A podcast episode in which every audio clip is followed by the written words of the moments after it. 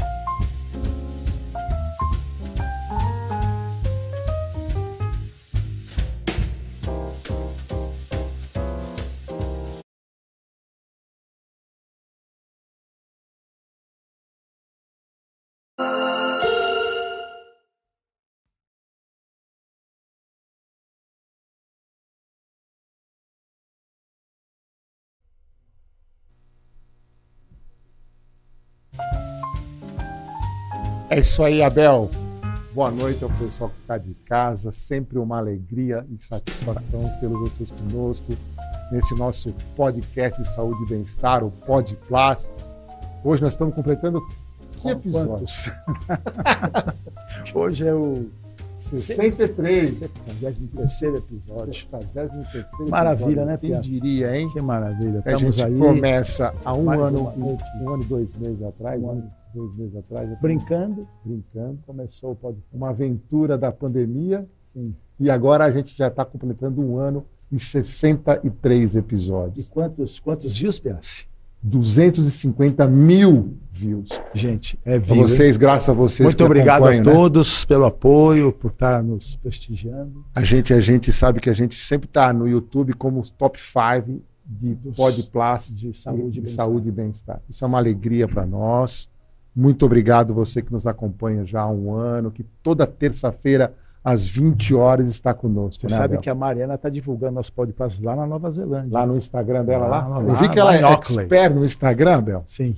Ô, Abel, fala uma coisa. O que, que a gente precisa pedir para eles fazerem? Nós precisamos pedir para não esquecer de dar o like, que para o canal é muito importante, que vocês deem o like, que se inscrevam no canal e que compartilhem o canal com seus amigos, divulgar o Podplast para que a gente continue crescendo e cada vez mais podendo fazer esse trabalho bacana com vocês aqui. E o nosso patrocinador?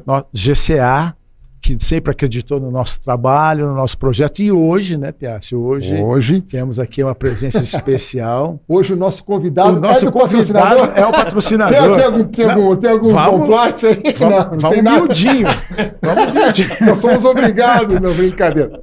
Eu queria que apresentar para vocês quem está conosco hoje aqui no nosso Pod Plus é o Ron Comas. É uma alegria, Ron, tê-lo conosco. Um grande prazer, Ron. Quando a gente soube que você poderia estar conosco nessa data, né? Pré-jornada paulista, foi uma alegria. Ron, obrigado em meu nome, em nome do Abel, em nome de todo o grupo aqui do Pod Plus. Muitíssimo obrigado.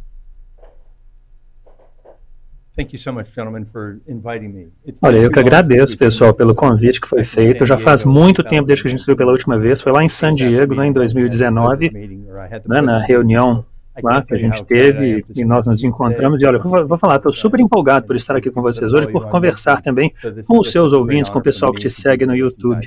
É uma honra para mim, gente, estar aqui com vocês nesse dia de hoje. Abel, a gente precisa começar, Ron. A gente sempre começa com uma pergunta, meio a pergunta-chave é, do, do, nosso podcast, assim. As quando... long as, as long as, okay? as long as I'm not asked desde to que, desde que você não me peça para cantar. Qualquer coisa menos disso. Se tiver Só no final.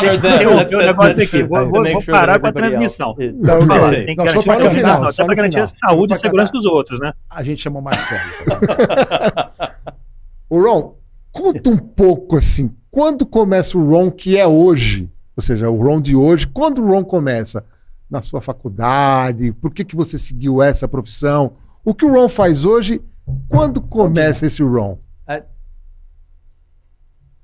I, I am so humbled Olha, vou te falar, e, e, estar onde eu estou hoje é realmente uma coisa eu vejo assim, que eu dou um grande valor. Eu comecei primeiro como representante de vendas tá, em 1995. Então, muito obrigado por me fazer me sentir mais velho aqui hoje, viu? Obrigado. Tá? Então, enfim, já estou aí, né, já quase 30 anos na estrada. Pois é. Tudo isso começou com um início super humilde, entendeu? Eu liguei para uma pessoa chamada Don McCann, isso em 1995, e essa pessoa perguntei para ele, olha, você tem um emprego aí para me arrumar? Foi assim mesmo. E assim que começou a minha jornada né, na, área de implantes, que depois né, fui para a Inmed, depois acabei chegando na Allergan. Então, essa foi uma jornada na qual eu já estou há muitos anos, e foi aí que começou toda a minha paixão por essa questão de cirurgia plástica, porque todo dia, gente, né, nesses últimos oito anos, com os seus colegas, eu estou lá, nas salas de cirurgia, sabe, a gente já via aí milhares e milhares né, de, de pacientes, né, de casos, inclusive, de câncer de mama, né, durante esses anos todos. Então, realmente foi uma coisa que desenvolveu em mim essa paixão pela cirurgia cosmética, estética e pela cirurgia reconstrutiva também. E aí, então, eu fui né, convidado a trabalhar numa empresa chamada Cientra, nos Estados Unidos. A Cientra era a terceira maior empresa né, naquela época. Né? Você tinha Mentor, Allergan e essa empresa, né? E fiquei lá durante oito anos. E depois de passado esse tempo, eu fui convidado para liderar uma organização de vendas chamada Keller Medical. A Keller era uma, bom, como você sabe, né, a gente chama do Keller Funnel, né, um sistema de entrega ali de de, de, de, prótese de mama, não é? Aquela técnica minimal touch ou a técnica no touch, que hoje virou uma coisa corriqueira, né? Todo mundo faz. E o pessoal então da da UCA pediu que eu que eu liderasse essa iniciativa da UCA nos Estados Unidos. Já foi em 2018, então a gente passou por tudo isso aí, né? Levamos lá o FDA, né? Que é a Anvisa nos Estados Unidos, levamos os nossos implantes para que eles fossem aprovados. enfim, aqui estamos. Né? Então, quer dizer, eu até dei meio que uma, uma, né, uma tirada no, no pé do acelerador, para analisar a questão né, de maneira mais, mais global também, e comecei a trabalhar na DCA e aqui estou hoje. Ron, é, você começou, sempre trabalhou com implantes, você nunca teve outra atuação na, na indústria farmacêutica? I have. Yeah.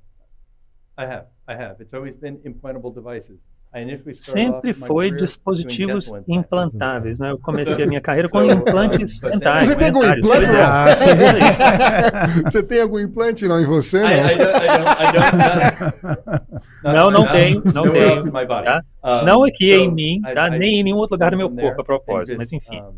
E comecei daí, né? e a coisa foi desenvolvendo. Passei então para o setor aí de cirurgia cosmética e fui aos poucos, né, subindo aí, né, essa, essa, essa, essa escadaria, por assim dizer, né, de representante de vendas ali, não é, nas salas de cirurgia, gerente, enfim, cá estou hoje. O Ron chamou a atenção de uma coisa que é muito interessante para quem está nos acompanhando também, que nos Estados Unidos, a Anvisa americana só tinham dois implantes, né, Ron? Só tinham dois implantes, era. que era a Allergan e a Mentor.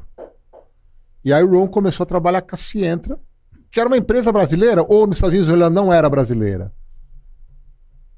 Tem um delay, vocês me desculpem que tem um delay que a gente não escuta o que ele está falando, é um delay, por isso que demora um pouquinho a resposta. Correct. And, pardon me. Você está correto. E é o seguinte, você até deu um passo mais para trás, aí havia oito participantes no mercado americano naquela época, e, e aí depois houve não é, uma proibição de implantes de silicone nos Estados Unidos. Então, seis dessas empresas sumiram do mapa e acabaram sobrando as duas maiores, que eram a Mentor, como você falou, né? E a, e a, e a, e a McGann. E foi meio que o, foi assim que a coisa funcionou durante uns 25 anos. Foi meio que um duopólio, né? apenas duas empresas participando desse mercado. Depois a Cientra. Né? E você falou muito bem a propósito. Não era uma empresa brasileira, mas eram os implantes que estavam sendo, de qualquer maneira, né, comercializados aqui nos Estados Unidos. Os implantes de selo, da, da Med, nós trouxemos eles, então, para poder conseguir toda a aprovação da parte da FDA, para que eles pudessem ser, então, por fim, utilizados aqui nos Estados Unidos. E são os três implantes, né, agora que nós como, temos nos Estados Unidos. Como foi para você, no seu trabalho, durante a suspensão do uso do silicone nos Estados Unidos, que durou aí 14 anos? 14 anos. Como que, como que foi o desenvolvimento nessa época? It, it, it Sim, foram 14 anos, como você disse, e olha, foi, foi uma devastação total, para falar a verdade, não só para mim, pessoalmente, do lado comercial, mas particularmente para os pacientes, não é? porque o que a gente estava oferecendo naquele momento era basicamente um equivalente inferior ao que ela já, já havia sido oferecido para elas anteriormente, que a gente passou do silicone para começando, né, Ron, no mercado. fisiológico estava começando no mercado de implantes, né? porque foi em 96, se eu não me engano, estava yeah. começando. Foi. Yeah. So, so I, I was a neophyte. I, I was isso mesmo. E eu era meio que um neófito mesmo, quer dizer, aquela pessoa entusiasmada por aprender coisa nova. Agora, o curioso foi o seguinte, foi nesse momento que eles desenvolveram... Aliás, é por isso que eles utilizaram, né, eles passaram para desenvolver o, o, a, o, o mercado para o Smooth, né?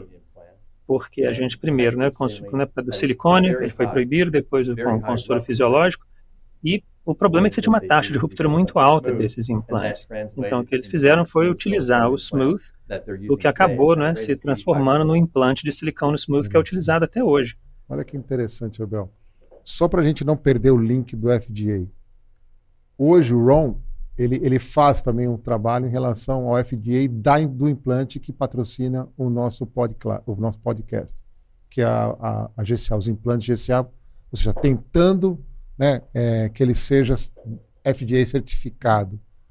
A minha pergunta para você é: a certificação do FDA ela é muito diferente da certificação das, entre aspas, Anvisas dos outros países ou não? É mais difícil ser certificado FDA ou é uma questão mais, não sei, de política? o que, que você acha em relação à dificuldade que a gente vê dos implantes conseguirem o, o selo FDA? Sure. Sure. And it's a, it's a great question. Olha, pergunta muito interessante essa sua, e o que eu acho é o seguinte: eu não acho que, em primeiro lugar, olha, gente, a propósito, isso aqui é só a minha opinião com base na minha experiência pessoal, não é, ao tratar ali com o FDA.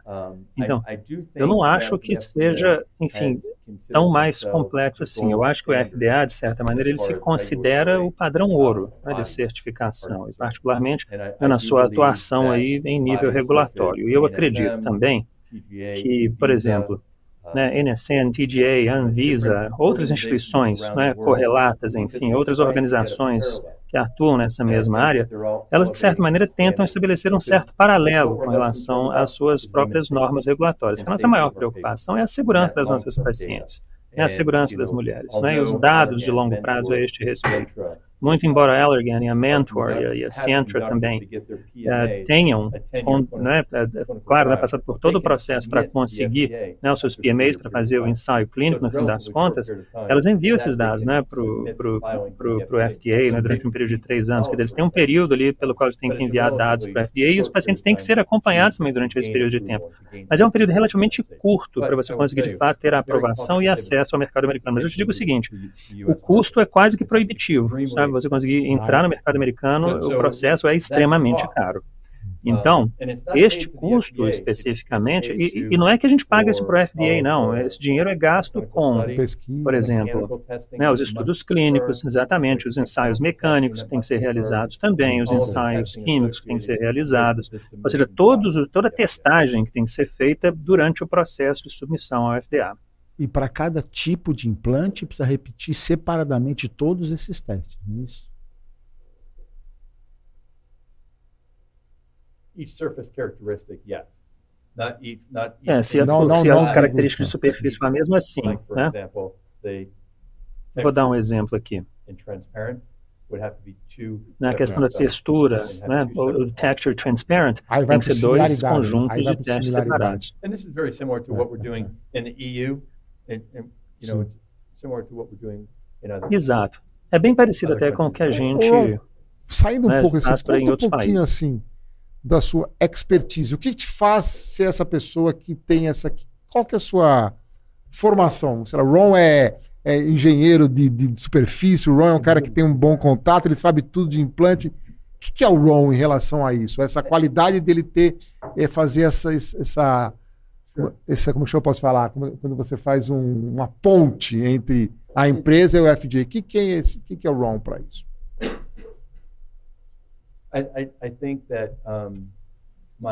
Olha, eu acho que, bom, com relação à minha formação acadêmica, ela não tinha nada a ver com ciência pura. Né? Eu estudei ciência política na Universidade de Cornell, então a minha formação, como vocês podem ver aqui, né, não tem nada a ver com onde eu estou hoje. Diz que ele falou que é porque não tem política. Ele... Começamos falando Começamos, que Marcelo, é Vamos chegar lá. Estou brincando. Vai, Sala. So, so where I, where I então, olha, onde que eu aprendi? Bom, gente, olha, eu venho de uma origem humilde, entendeu? Eu aprendi muito com os seus colegas, inclusive de profissão. Você, a primeira cirurgia que eu vi, né, os primeiros implantes de mama né, que eu vi a cirurgia foi o Dr. John Tabbitt. Né, lá em Dallas, no Texas. Exatamente. Já faleceu, inclusive, né? O Dr. Tabbitt foi o meu mentor, inclusive. Né? Eu segui mesmo na sua clínica, na sua prática. Exatamente, sim, ele faleceu recentemente, coisa de seis meses. E, e os, não, um outro grande amigo meu, Jack Fisher, também, que você jantou com ele, inclusive, não foi lá em San Diego? Pois é, ele também foi meio que um mentor para mim. Então, eu aprendi com vocês também, né, gente, com os colegas de vocês, passei milhares de horas assistindo cirurgias a gente, tanto de, né, de mamoplastia, de, de aumento, etc. Agora, uma coisa que Deus me deu foram duas ou dois ouvidos e uma boca. Então, eu estou sempre ouvindo, eu ouvindo sempre, ouvindo o que os cirurgiões estão dizendo, eu ouvindo o que ah, né, é dito nas conferências, eu leio muitos periódicos também. Então, foi daí, entendeu? Que veio toda essa evolução. E é meio que uma característica minha também, entendeu? Quer dizer, eu gosto disso, de passar tempo com os médicos, conversar, ouvir o que vocês têm a dizer. Era muito didático, né? sabia, ele ensinava muito bem. E gostava muito de motocicleta também. Sabia? Gostava de motocicleta? Não, não sabia. de motocicleta. Ele gosta de fazer algoritmo, né? É. Ele adorava fazer algoritmo, né? O é. Tebs tinha algoritmo, né? Seis algoritmos. E o, o John Tebs ele é veio do nariz para a mama. Né? Ele era, era um cirurgião de nariz, é. John Tebs. Aí depois ele começa a ser um como, como um cirurgião um livro de mama. Verdade, ele produzia mesmo algoritmos e, inclusive, a quantidade de dados que ele coletava, que ele reunia a respeito dos, das pacientes dele, e olha, ele nunca faria cirurgia num paciente, por exemplo, que eh, queria, né, por exemplo, fazer cirurgia só por conta, por exemplo, né, de repente de querer ter um implante maior. Ele falava, não, porque naquela época tinha muito problema com implantes maiores. E ele é uma pessoa que também tinha vários seguidores, vários discípulos, né, pessoas que adotaram muitos dos conceitos de planejamento dele e que trabalharam com ele também. Bom, a gente assim, a gente está discutindo, claro, o mercado de implantes, você com toda a sua expertise, a gente Ron, não pode... talking about the implant market, Opa, and I know that... Agora eu a tradução em inglês para mim aqui, pessoal. Oh, é. I can hear English here for some reason. Yeah, I hear. Yeah, yeah, yeah, tá, tá em português? So are you hearing Portuguese? No, no I'm hearing. I'm hearing. English. That's okay in English. Ah, acho que I think it's Chand. Ok, vamos tentar de novo. Podemos continuar? Perfect. Ok? Então vamos lá. Ok? Ron? Yes. yes. Okay. Então, O mercado de implante, ele é muito, não sei se a palavra é essa, mas ele é muito sazonal. Tem um momento que o implante, ele, todo mundo gosta do implante, tem um momento que as pessoas começam a, a meio que ir contra o implante. Nós estamos passando um momento delicado do implante mamário.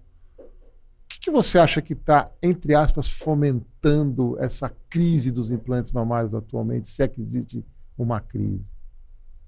Well, well I think, you know, when I Olha, quando eu analiso essa questão aqui, a gente tem que analisar isso de uma maneira um pouco mais ampla, com um certo distanciamento. A gente tem que ver, por exemplo, o que está acontecendo na Ucrânia, né, que é evidentemente é um, um fator que afeta a todos quando você observa, por exemplo, né, o custo da gasolina, o custo também não é, do, dos alimentos no supermercado.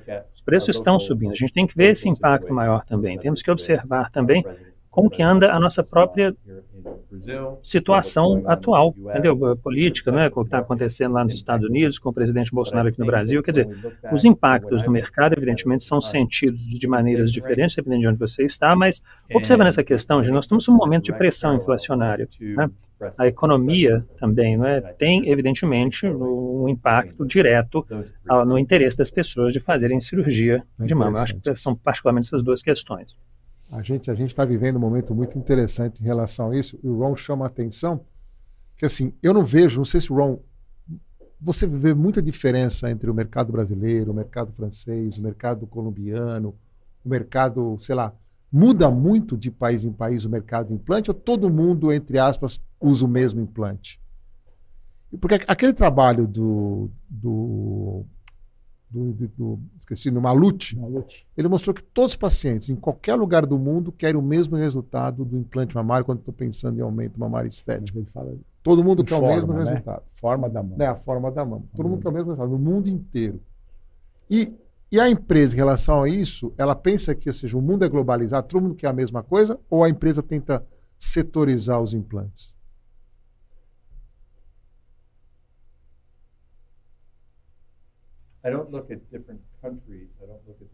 Olha, a gente não analisa países de maneiras diferentes, de maneira diferente cada um, não. A gente observa regiões, mais especificamente. A gente observa, por exemplo, o que acontece aqui na América do Sul, e o que pode ser bastante diferente daquilo que está acontecendo na região, por exemplo, como Ásia, Pacífico, Europa. Né? O Dr. Malute tem absoluta razão no que ele falou, né? quer dizer, a expectativa que as mulheres têm são, de certa maneira, universais, quer dizer, isso aí existe uma certa uniformidade mesmo, e a forma como a gente consegue atingir esses resultados né, são realmente a partir daquilo que nós fazemos em nível regional. Né, quando eu penso, por exemplo, a respeito de característica de superfície, por exemplo, do implante, né, característica de superfície na Ásia, na região de Ásia-Pacífico, né, também né, na região do, do, do, da Austrália, eles baniram os implantes texturizados, ou seja, depois você limita a quantidade de ferramentas a partir das quais os cirurgiões podem oferecer essas soluções. Preferem apenas, né, nesse caso agora, os implantes mais lisos. A mesma coisa no caso da NSM lá na França. Né, ou seja, Agora, isso não é uma questão sobre a qual eu tenho que decidir, porque eu não sou cirurgião. Né? E o que eu pretendo fazer, entretanto, é oferecer aos cirurgiões, isso sim, as ferramentas que satisfaçam as características específicas das pacientes que adentram suas práticas. Abel, sabe que eu tenho uma dúvida antiga? Desculpa, desculpa. Que assim, Ron, por quê? Olha, para quem está nos acompanhando, que assim, que não sei se vocês sabem disso. Mais ou menos quantas empresas tem no mundo? 18, 17 empresas de implantes de silicone no mundo hoje que fabricam implantes de silicone? 16. 16, é, eu imaginei isso, 16, 17. Por que, que só uma empresa produz o silicone? Por que, que eu, eu, eu, eu não consigo entender. Por que, Ron? Me explica você que é de lá da, da, da, da terra do produtor de silicone. Olha, gente, ah. Eu já estava até meio que pronto para responder até antes de acabar de ouvir a tradução, mas vamos lá. É porque é uma pergunta bastante óbvia. Bem, com 16 fabricantes, eu vou dizer o seguinte: nem todos esses fabricantes, nem todos eles estão disponíveis, por exemplo, no Brasil ou em diferentes regiões também, não é? Dependendo do país que você você uh, visita, né? Às vezes você tem apenas um único fabricante. Agora, principal, os principais fabricantes de implante, eles estão presentes na maioria dos mercados do mundo e eles utilizam esse mesmo fabricante que fica ali na Califórnia. E havia dois, inclusive, tá? Havia duas empresas que faziam, que fabricavam silicone para todos os implantes de mama, mas elas passaram por uma fusão, o que gera uma tensão também né, entre as várias empresas que fabricam implantes, Porque quando você analisa essa questão, por exemplo, né, a gente tem a certificação né, aqui no Brasil, a gente utiliza um tipo específico de silicone. A Mentor a Allergan, né, se entra, então são, são certificados nos Estados Unidos, né, passaram por aquele processo regulatório. Então, de maneira que eles mudem o, o, gel, por exemplo, eles vão ter que passar por um outro estudo de 10 anos. Quer dizer, eu teria que fazer um outro estudo também, por exemplo, se eu decidisse de repente utilizar né, um, um gel diferente, um material diferente. Então, olha, embora seja essa uma questão que nós todos devamos considerar, ela é, é, extremamente complexa fazer tudo isso acontecer, porque o processo de aprovação, é, né, e na Europa agora, por exemplo, a gente tem um negócio que chama MDR, que é, é uma tarefa realmente, é, praticamente assim, tão complexa quanto a de conseguir a aprovação do FDA. Você tem que fazer um estudo na Europa, por exemplo, sob esses requerimentos do MDR, se eu quiser aprovar meu produto por lá. Entendeu? É, você, você responde pelo globalmente pela GCM. Qual a importância do Brasil nesse mercado para vocês hoje?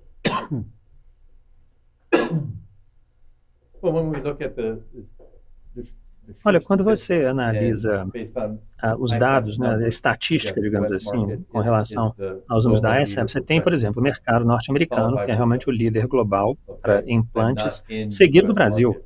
Tá? E né? Ou seja, o Brasil né, é o nosso mercado mais importante com relação aos números, com relação a volume. Né? Há mais cirurgiões plásticos, inclusive, no Brasil do que você tem. Ah, gente, essencialmente, o Brasil, se você pegar o Brasil e, e digamos, transpor a sua área geográfica para a Europa, cobriria praticamente o tamanho todo ali dos países da União Europeia. Então, dizer, o número de cirurgiões aqui no Brasil é equivalente ao número que nós temos na União Europeia, para vocês terem uma ideia. E com base nisso só, né, vejam bem, é claro que se trata de um mercado de grandíssima importância. E é por isso, até, eu estou sendo bem sincero, até, é por isso que metade da nossa equipe de executivos está aqui esse final de semana, entendeu? Exatamente por evento, aqui em São Paulo. Exato, para poder demonstrar o nosso compromisso para com o mercado brasileiro, dada a sua importância. Para quem está nos assistindo, assistindo, né? Amanhã começa a jornada paulista de cirurgia plástica. O segundo maior evento, segundo maior evento de cirurgia plástica do Brasil. A, Regional São Paulo é a terceira em número de cirurgiões no mundo. Primeiro a Sociedade Americana, a Sociedade Brasileira e depois a Regional São Paulo. Então, ter vocês aqui realmente é um prazer muito grande. Ron, é, e o futuro? Como você enxerga Já vai para o futuro? futuro? É, como você enxerga o futuro do silicone é, é, do implante de silicone com toda essa, essa controvérsia que nós estamos vendo hoje em relação ao BLCL, a, a, a Asia Syndrome, como que você enxerga isso? Eu acho que essa pergunta, só, só complementando um pouquinho, acho que a pergunta é fundamental e eu acho que a gente. É a primeira vez, eu acho que uma, uma, uma estatística que a gente segue muito é, essa, é a estatística do, do, da Sociedade Americana de Cirurgia Plástica. Sim. O Brasil não tem, né, Abel? Infelizmente, a gente não tem uma estatística que a gente possa falar assim, essa vale a pena seguir. Confiável. Confiável. Agora, do SPS, que, é o, que é o, seria a Sociedade Americana de Cirurgia Plástica, eles lançam todo março uma estatística nova. E esse ano foi a primeira vez que houve uma queda de 30% no número de aumentos mamários nos Estados Unidos. Ou seja, sempre estava em top 1, top 2, e esse ano aqui foi para top 5, caindo para top 6 com 30% a menos. E assim, isso assustamos um pouquinho com, esse, com, esse, com, essa, com essa tabela. E o Abel pergunta isso. A minha, a minha, a minha questão, baseada no Abel, é assim: nós estamos passando aquilo que eu tentei falar, passando um momento assim, as pessoas estarem com medo do, do implante de silicone. O americano está fazendo também um alarde midiático sobre isso ou não? Que pergunta, deixar ele. Vamos mudar de assunto. Vamos falar sobre. É. é a primeira vez que vem no Brasil. Não, mas deixa para lá. Não, não, a pergunta é muito boa e eu vou respondê-la com prazer, mas de novo, deixa eu falar de novo, é só a minha opinião, tá? Ron Cosmos a respeito, né, aqui do mercado americano. E eu acho que ainda existe meio que uma, um efeito ressaca, digamos assim, da Covid, sabe? Uma certa hesitação também ainda com relação à cirurgia e a se fazer a cirurgia. Mas o que eu digo para vocês é o seguinte, e isso com absoluta confiança, tá? Nas conversas que eu tenho tido, não apenas com cirurgiões lá nos Estados Unidos, mas cirurgiões também da União Europeia, eles nunca estiveram trabalhando, nunca trabalharam tanto nas, suas nas suas carreiras profissionais, tá? Nesse momento agora, este ano, inclusive. Tá? E eu já digo para vocês o seguinte, Quando começou toda a pandemia da Covid, né, ela meio que foi né, nos varrendo, por assim dizer, da China, chegando até aqui o Ocidente, e agora está começando meio, a gente está começando meio que a se recuperar disso. Eu acho que esse efeito de rebote talvez tenha sido um pouco retardado, né, do, do volume Não, de cirurgias okay. por causa da pandemia mesmo. E o futuro, né? Vai o seu futuro. É, o, o mercado chinês é um mercado crescente e extremamente grande. Como que a GCA se posiciona em relação ao mercado asiático hoje? I, I will tell you my position through Vou te falar aqui, né? É, com relação a toda a região de Ásia Pacífico, ali realmente é onde estão as maiores apostas para a GCA, porque o mercado chinês está de fato crescendo e nós estamos realmente posicionados para assumir uma, uma posição de liderança nesse mercado e estamos comprometidos a desenvolver o nosso mercado na China, assim como o mercado em vários dos outros países em desenvolvimento ali na região da Ásia Pacífico. Então, todo esse mercado para nós é de grande interesse, o que né, não é segredo para ninguém, né, e para nenhuma das outras empresas também. Está crescendo, como você disse, exponencialmente. Acho que uma coisa interessante, Abel, Ron, é que assim, a gente tem uma empresa onde tem mais de 40 anos de história. Né? A GCA tem 40 anos de história. Uma empresa de implantes mamários. E cada vez mais a gente está vendo que as empresas estão agregando outros produtos, outros devices médicos. A GCA também está com essa pegada de fazer outros devices, coisas que complementam né, a reconstrução de mama. Como é que está esse pensamento da GCA hoje em dia? We are absolutely, we, we, we are absolutely looking a gente, sem a menor sombra de dúvida, está aí de olho nessa questão, sim. Até semana passada nós lançamos um novo, um novo produto que é um implante de mamilo subcutâneo que vai ser lançado no Brasil, inclusive, nesses meses aí, nos próximos meses. E é produto de excelente qualidade. Como o diretor de marketing falou, ele é meio que, assim, sabe, a cereja no topo do bolo. É meio que aquele elemento final da reconstrução Nossos pacientes de mama. Aí, da reconstrução de mama.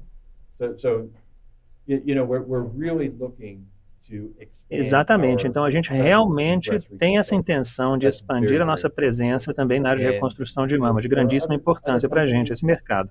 Agora, Há outras empresas também que têm tentado né, diversificar a sua carteira de produtos. e a ideia é que nós tenhamos, claro, né, e já temos hoje né, a carteira de produtos mais diversificada do mercado, então eu vejo com grande empolgação essa realidade, porque é isso que a gente faz, na realidade, né, é isso que nós fazemos. Nós somos especialistas em implante de mama, né, já temos aí muitos e muitos anos, 40 anos de experiência nessa área. A gente não está tentando comoditizar esse mercado para dizer, não, esse implante aqui é só para isso, isso aqui. Não, nada disso. Muito embora, claro, né, nós a ideia é proporcionar a vocês as, as oportunidades de escolher diferentes características de, de superfície, por exemplo, que serão singulares e únicas para cada uma das suas pacientes. E é isso que nos empolga. Tem um paciente meu que está acompanhando o nosso podcast. Um paciente meu no sentido, não meu paciente, mas um paciente que é um provável candidato à cirurgia plástica. E aí ele escutou, nós falamos aqui de uma marca de implantes mamários. Aí ele fala assim, poxa vida, eu vou amanhã consultar um médico. Que implante esse médico vai me indicar? Será que é a marca que vocês estão conversando sobre hoje? Será que vai ser um implante da marca GCA? Aí chegar lá, o médico não indica essa marca, indica uma outra marca. Assim, você que trabalha na, na, assim, no desenvolvimento, nos bastidores do implante GCA, o que você falaria para um paciente que está nos acompanhando? Assim, você tem que escolher a GCA por quê? que seria, qual que seria a sua resposta para isso? Olha, minha resposta é a seguinte: é que vocês são os cirurgiões, vocês tomam a decisão pelos seus pacientes, entendeu? Vocês têm ali, entendeu? O doutor, por assim dizer, né, que vem antes ali do nome de vocês. Décadas de treinamento, décadas de experiência. Para mim, gente, ler algo numa revista e chegar no seu consultório e falar o seguinte: olha, esse aqui é um implante que eu quero. Eu não acho que, na realidade, seja a melhor forma de você abordar, por exemplo, uma escolha cirúrgica. Você vai dizer, tudo bem, Olha, aí, né, pensando aqui né, no, no, papel do cirurgião, você poderia dizer, olha, senhor paciente, sim, ou senhora paciente, eu entendo, mas é por esse motivo que eu prefiro utilizar a GCA. Eu uso por quê?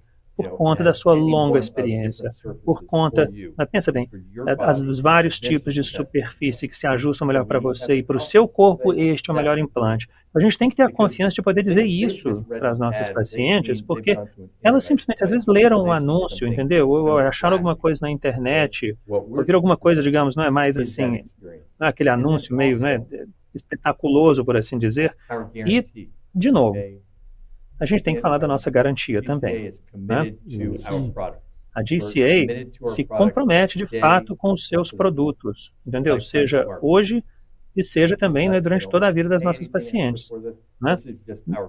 Não que elas, enfim, não tenham que pagar algo extra por isso, mas o nosso compromisso com as pacientes é exatamente esse, quer dizer, um compromisso né, de dizer o seguinte, olha, este é o motivo pelo qual nós temos, eu creio, mais de 3 milhões de pacientes em todo o mundo.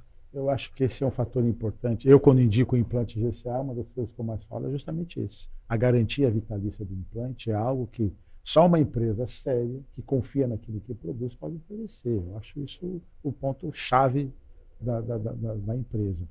Mas, falando, voltando a falar do futuro, é, estamos falando muito hoje em biocompatibilidade. Qual a sua opinião com relação à biocompatibilidade quando se fala em implante de silicone?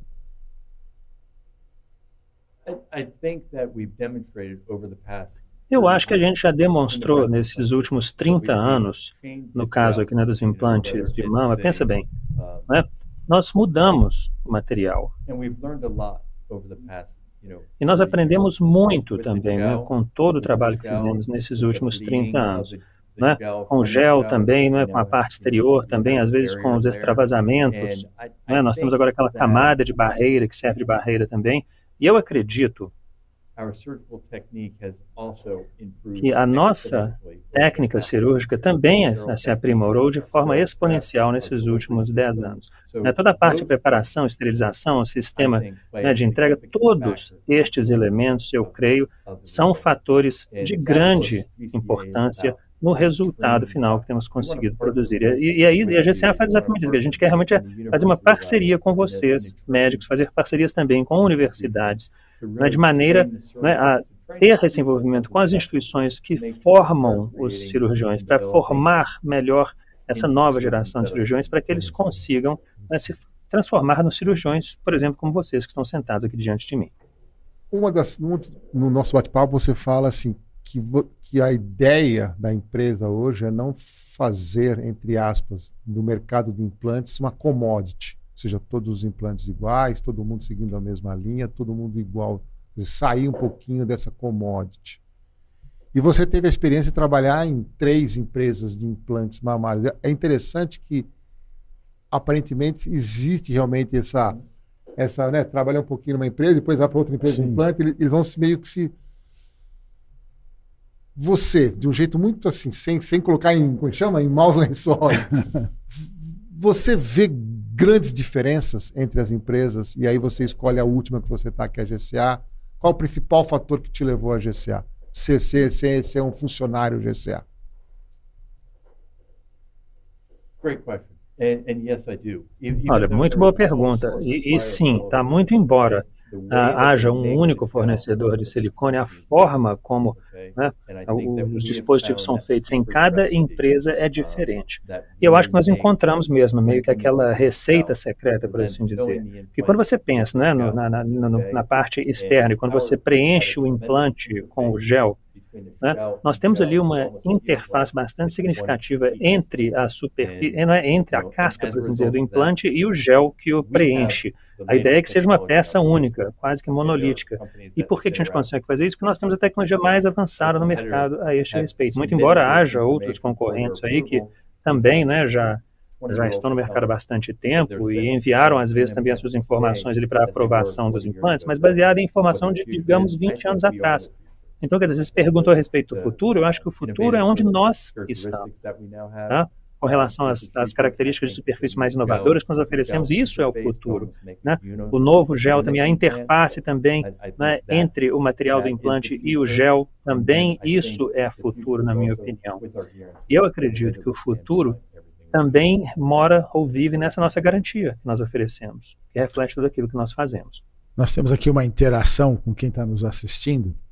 E a Janine Sanches está te mandando um abraço dizendo que o nome dela é Janine, ela é representante de venda da GCA Estética em São Paulo e na sua opinião, ela pergunta, nessa pergunta? ela pergunta, pergunta para o seguinte, para as suas pessoas. Não, ele tá é, Presta atenção, qual que é, qual que é a pergunta? Não, interrompe. Não, mas eu achei que tinha alguma coisa de interesse. Esse cara é um mala. Eu achei estranho, pô. Como é que fala? Vai lá, vai lá, continua. Quer ver se tem algum compliance nessa pergunta. Então, em São Paulo, é, diz o seguinte, que na sua opinião, o que as pessoas né, não dão importância, mas deveriam? E também qual é a sua definição de sucesso? Sucesso do implante ou do pessoal? pessoal. Deve ser, né? Yeah. The, the, the personal um, but uh, she's asking what is a win? Olha, se ela está perguntando o que, que significa, enfim, vencer, por exemplo. Um, sim, sucesso. Ou qual seria, de repente, um bom resultado também. Né? Pensa bem. Isso aí, de certa maneira, depende um pouco né, do, do que o cirurgião deseja, do que o paciente deseja. Uma paciente satisfeita, por exemplo, com o cirurgião satisfeito, para mim, isso é uma vitória completa. Entende? Porque implante de mama é muito mais do que só o implante em si, entende? É meio que uma questão também de bem-estar mental, é isso que ele proporciona. Sabe, nos Estados Unidos nós fizemos um estudo, quando eu trabalhava numa outra empresa, e a paciente, ela pensa a respeito da cirurgia, às vezes durante 10 anos, antes de tomar a decisão de ir lá conversar com o primeiro cirurgião. Entende? E ela costuma consultar com dois ou três cirurgiões para depois escolher com quem ela vai operar. Ou seja, não se trata, gente, de naquela coisa, ah, eu quero, então vai lá rapidamente. Não, não é isso, não. A paciente que chega com você, por exemplo, e fala, ah, eu quero esse implante aqui, por exemplo.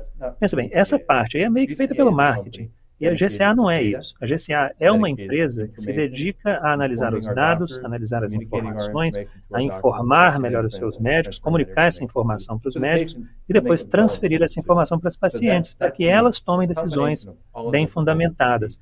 Então, é para mim, sucesso é uma combinação de todos esses fatores. Interessante, perfeito. Não, eu acho, eu acho que o, que o que o Ron falou agora é uma coisa que me chama muita atenção. Eu tenho a sensação que a empresa de implante ela tem que ter um wow. setor. Really? Wrong. ela tem que ter, ela tem que ter um setor de desenvolvimento pensando em futuro, desenvolvimento empresa lá, os engenheiros, bioengenheiros, desenvolveiros. Elas têm que ter um feedback do cirurgião. O cirurgião também tem que dar ideia, tem que tem que falar, olha, isso está tá legal, junto. isso não está e, e volta. E tem que ter o paciente. Quer dizer, então, essa tríade do, dos engenheiros ali desenvolvendo produto novo, dos médicos pedindo produtos novos e dando feedback desses produtos novos. E o paciente é o resultado. E eu acho que isso é uma coisa que a gente tem que seguir, né? Olha, gente, eu tenho muita sorte de trabalhar com a GCA, porque nós temos, de fato, a equipe regulatória mais robusta de todo esse setor. O pessoal mais experiente, nós temos gente que trabalha na nossa empresa que né? Você até me perguntou a respeito né, do, do, do dia aqui que eu me formei. Né? Mas a gente tem muita gente lá, sabe, com doutorado em engenharia, em medicina, entendeu? Tem engenheiro químico também, gente que tem uma super formação também em controle de qualidade, são super qualificados. Então, quando o paciente ou a paciente nos escolhe e nos dá a oportunidade de lhe oferecer o nosso implante, Quer dizer, ela tem que saber, sem sombra de dúvida, que aquele é o produto da mais alta qualidade, um produto que passou realmente por verificações de controle de qualidade extremamente rigorosos, né? e também né, com, com controle de qualidade, até mesmo durante a fabricação, para garantir que realmente será esse o produto. É por isso que eu estou aqui hoje, entendeu? Tentando transmitir essa confiança, não é? transmitida por via da garantia que nós oferecemos em nosso produto. Se não fosse esse o caso, eu não poderia chegar aqui e oferecer uma garantia como essa que nós oferecemos. Abel, tem mais quanto tempo de clínica? Não, não, não de programa, de clínica. Mais uns 20 anos? Nós, uns 20 anos. 20 anos. Ron, você acha que nos próximos 20 anos os implantes mamários ainda vão estar baseados em silicone ou pela sua expectativa de, de bastidores, daqui 20 anos provavelmente não vai ser mais o silicone? You, you know, um, in 2000 and Olha, sabe uma coisa? Em 2005, eu achei que a gente ia acabar lançando alguma coisa diferente. 2015 também achei que ia aparecer algo de diferente. E eu estou aqui hoje, gente, nós estamos em 2022, eu estou pensando que o futuro quem sabe qual vai ser esse futuro? Talvez, né, enfim, impressão 3D, por exemplo, tem uma série de coisas novas que estão surgindo por aí e que, de certa maneira, expandem os limites daquilo que nós somos capazes de fazer. Mas, de novo, a gente tem que voltar aqui a pensar no desafio regulatório, né, toda a questão da aprovação do produto, que é extremamente caro quando você tenta lançar uma tecnologia nova também. E isso, infelizmente, essa, infelizmente, é a realidade que nós temos que enfrentar né? porque a evolução do silicone começou com a forma, aí depois passou para as texturas e depois o gel, né? o gel de sexta geração e tudo.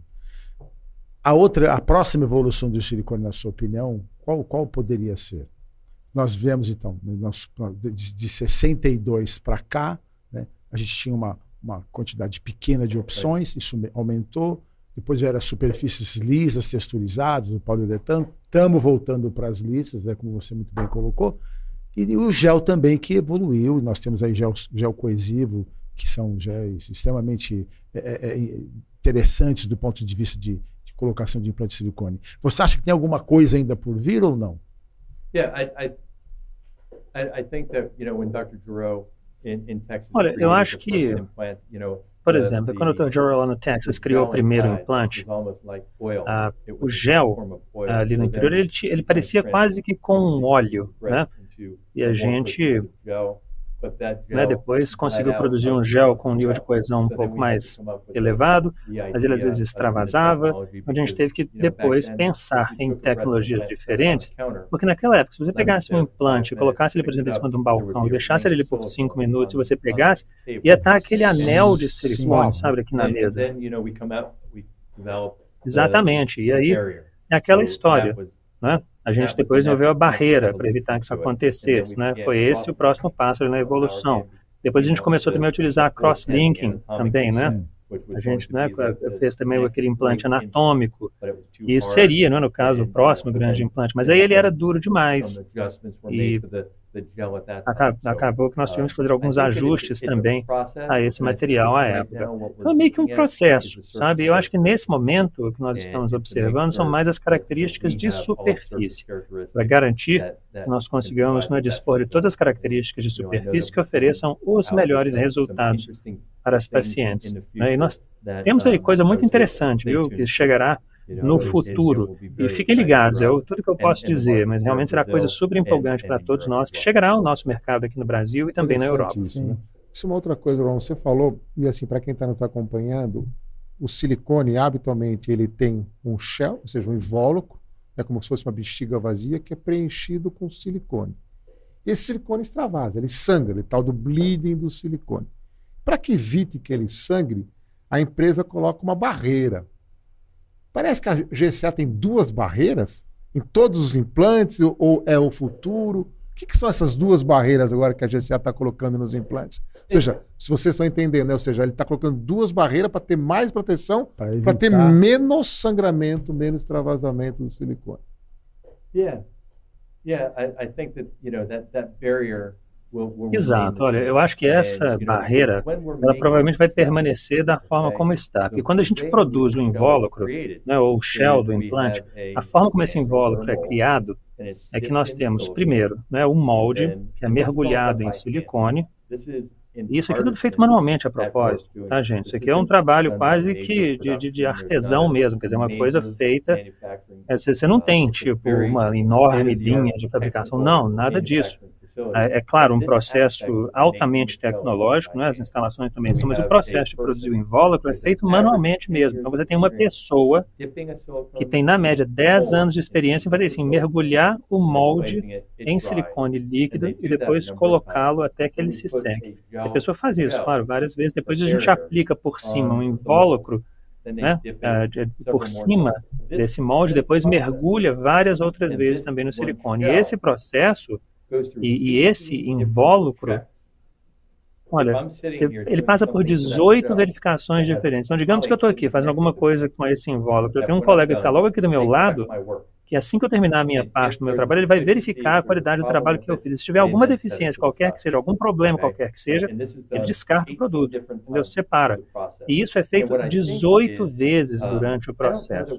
E o que eu acho Olha, eu não sei se a gente vai acrescentar, por exemplo, mais uma barreira né? Talvez algum aprimoramento à barreira que a gente que a gente já coloca no produto, mas acho que uma coisa que a gente realmente vai fazer mais para frente é tornar essa, é, ou melhorar a integração entre o gel e o invólucro, entendeu? Melhorar isso.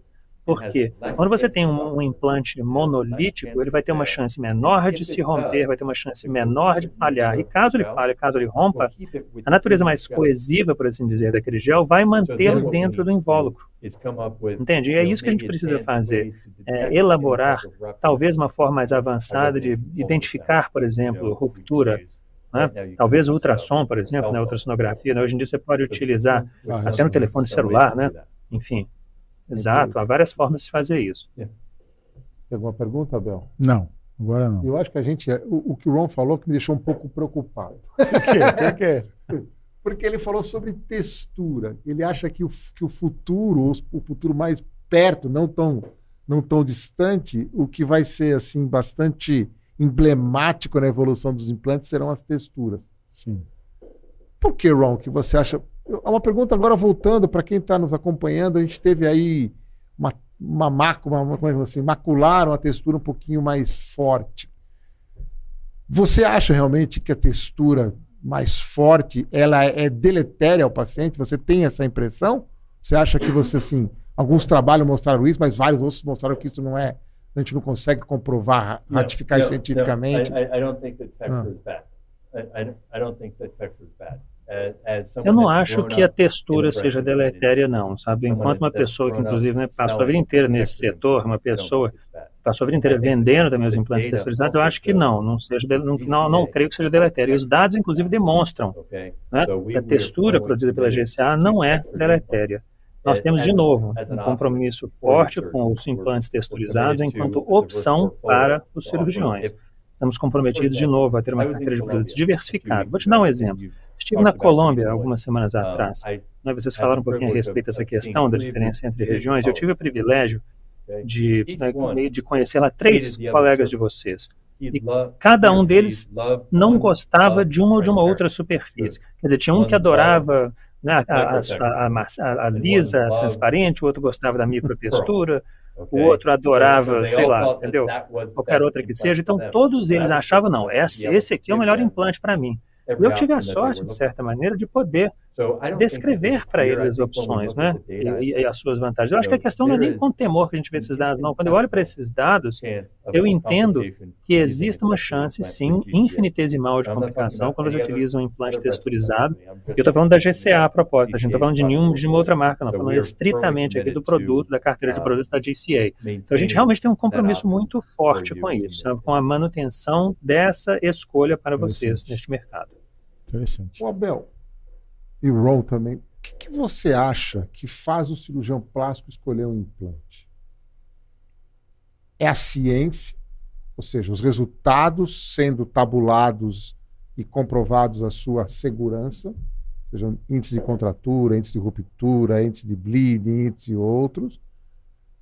É o marketing, ou seja, a venda, a tua festa, ou é o preço do implante? O que, que você acha que depois queria ver a opinião do Ron. Na sua opinião, o que Não. você acha que, em primeiro lugar, quando você quer vender um produto para o cirurgião plástico, tem que estar em primeiro lugar?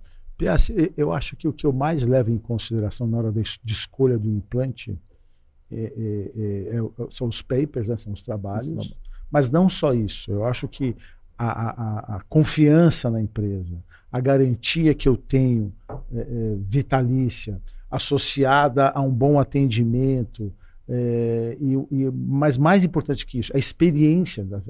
eu, eu, tenho 33 anos de cirurgia plástica. Eu posso dizer para você que eu não acho, eu não acho que é, a evolução do silicone que começou liso e ganhou as texturas, diminuindo o índice de contratura de cápsula, e que hoje está se tentando voltar para o implante liso, em função de uma doença extremamente rara, onde o implante liso comprovadamente dá cinco vezes mais a possibilidade de uma contratura, eu sinceramente eu ainda fico com, com a experiência de vida que realmente que os resultados que nós temos no consultório são excelentes. Quando, e, e, e realmente e compactuo com os trabalhos científicos no que diz respeito a isso. Né? Bom, e você, e você como representante da empresa, o que, que você gostaria que o cirurgião plástico comprasse da GCA? Ciência, preço ou marketing? Ou outra coisa? Eu acho que é, é, tudo junto e misturado, né? junto e misturado. Não, precisa fazer uma pergunta assim, deixar muito.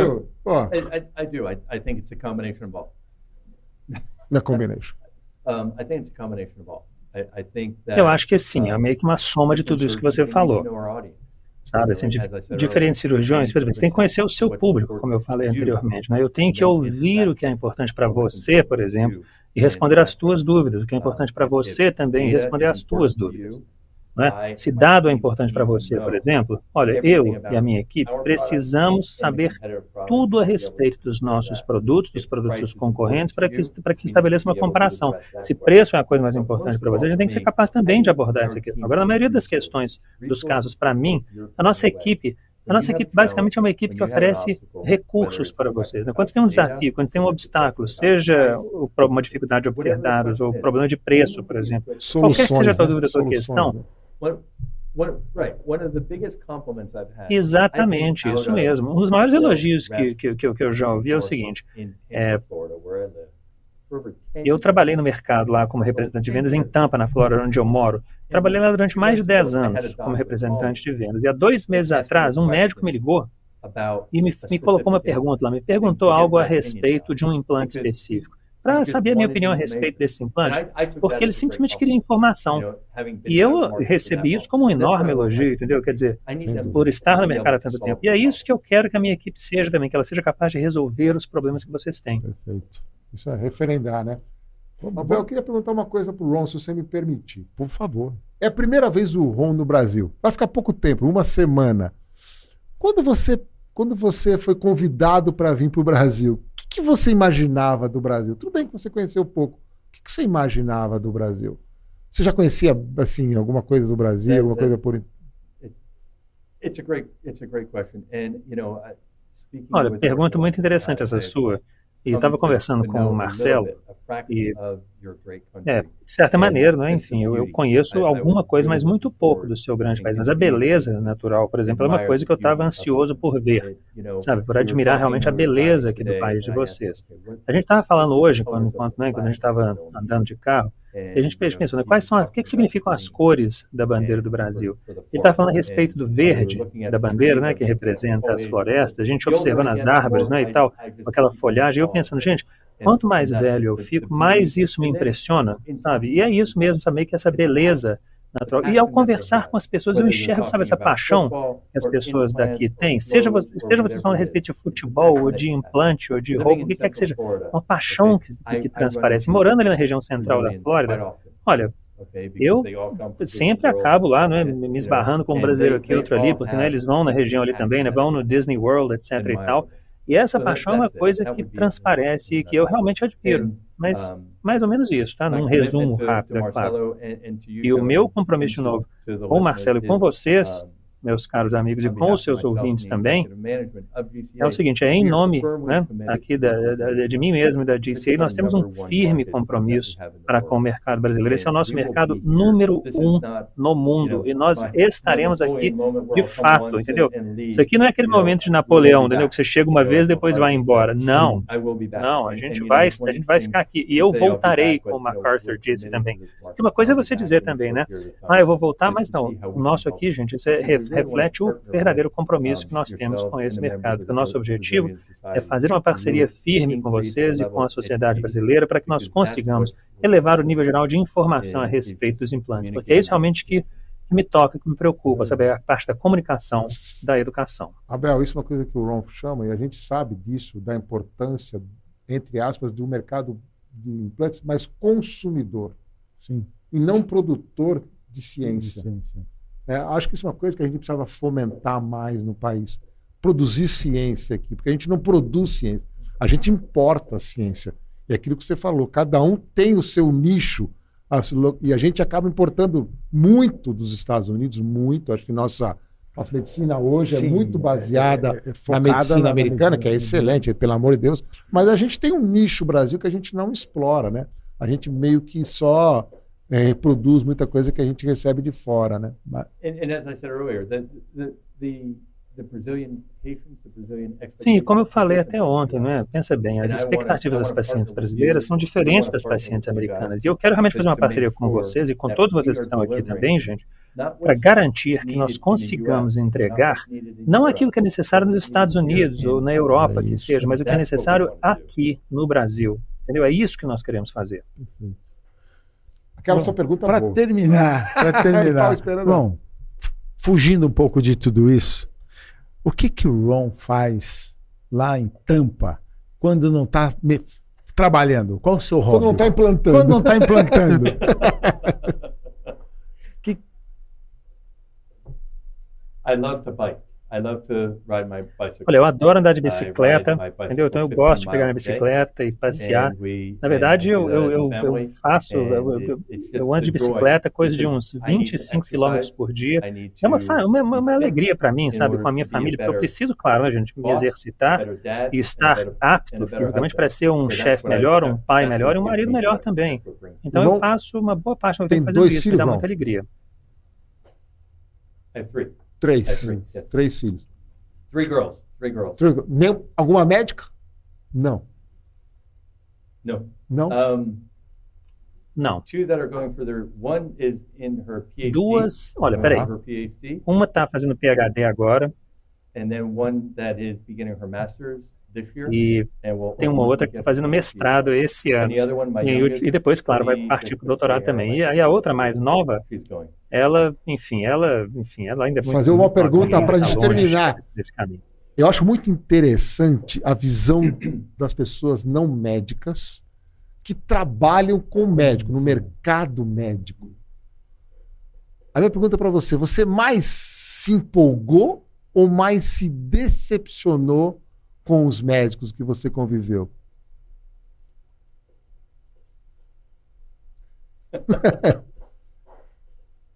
excited. Excited. Uh, Olha, eu fiquei mais empolgado, para falar a verdade. I love what you do. I, I love sabe que eu, ah, eu adoro sabe, a profissão de vocês, o que vocês fazem. Your team. With porque olha aqui, seja reconstrução de mama, ou seja mamoplastia de aumento, ou facelift, ou o que quer mais outros procedimentos que vocês façam, também como, por exemplo, procedimentos pediátricos, por exemplo, para mim é uma coisa, assim, sabe, elogiável. E eu quero fazer parte disso. Para mim isso é contagioso, entende? E eu espero que eu consiga comunicar e entregar este mesmo nível de desejo para a minha equipe. Entendeu? É isso que eu quero, é isso que eu almejo, né? essa alegria que vocês trazem para o mundo, é isso que eu quero trazer junto com a minha equipe também. E que nós sejamos uma ferramenta que os ajudem a fazer isso. Abel, infelizmente, nós passamos aí uma hora de programa, Ron, e temos que encerrar. Queremos agradecer, né, Abel? Todo mundo. Agradecer. E o Rodrigo Vita até mandando um abraço para o Ron, volta ali em Campinas. Rodrigo, Rodrigo Vita, grande abraços, doutor Piassi. Doutor Rodrigo Jorge Vita Abel. também tem compliance no Instagram. Acho é, que o Rodrigo Vita. Tem, não. Tem um jabá. tem um jabá aí, tem um jabá. Bom, muitíssimo obrigado, né, em nome do Podplas. Né, muito obrigado. Para a gente foi muito, foi muito uma, bom ter foi uma alegria recebê-lo. A gente né, tentou fazer algumas perguntas, a gente se embaraçou um pouco, porque inevitavelmente fica um pouquinho mais né, atrapalhado com fone, vai Sim. e volta. Gostaria que vocês nos perdoassem pelos erros aí, pelas falhas do vai e volta. Mas Tem um delay, né? Porque falava, tem que esperar a tradução. Então a gente Mas foi um tudo preparado mais, né? com muito carinho, com muita dedicação. E, e Ron também teve uma paciência muito grande com a gente aqui hoje. Muito obrigado mesmo. Bom, é, Marcelo, né, Marcelo? Ó, oh, Marcelo, Fara. Fara. Vem cá um pouquinho. Deixa, deixa as pessoas te conhecerem vocês. Vem cá, vem cá, Fara, vem cá. Fara. Sim, Fara. Venha. Esse é o famoso Marcelo, que também é responsável Fara, por tudo isso. Mundial do Vem cá. 100% da plateia. Pessoal, Aqui. obrigado, gente, viu? Boa noite Tchau, a vocês. Ron, obrigado, Ron, viu? Muito obrigado. Até terça que vem, hein? Terça-feira que vem. Terça-feira que vem com o nosso Pode Plata. Pessoal da, da, técnica, tradução, tradutores, Valeu. muitíssimo obrigado pelo trabalho hoje. Obrigado. Avise quando sabe.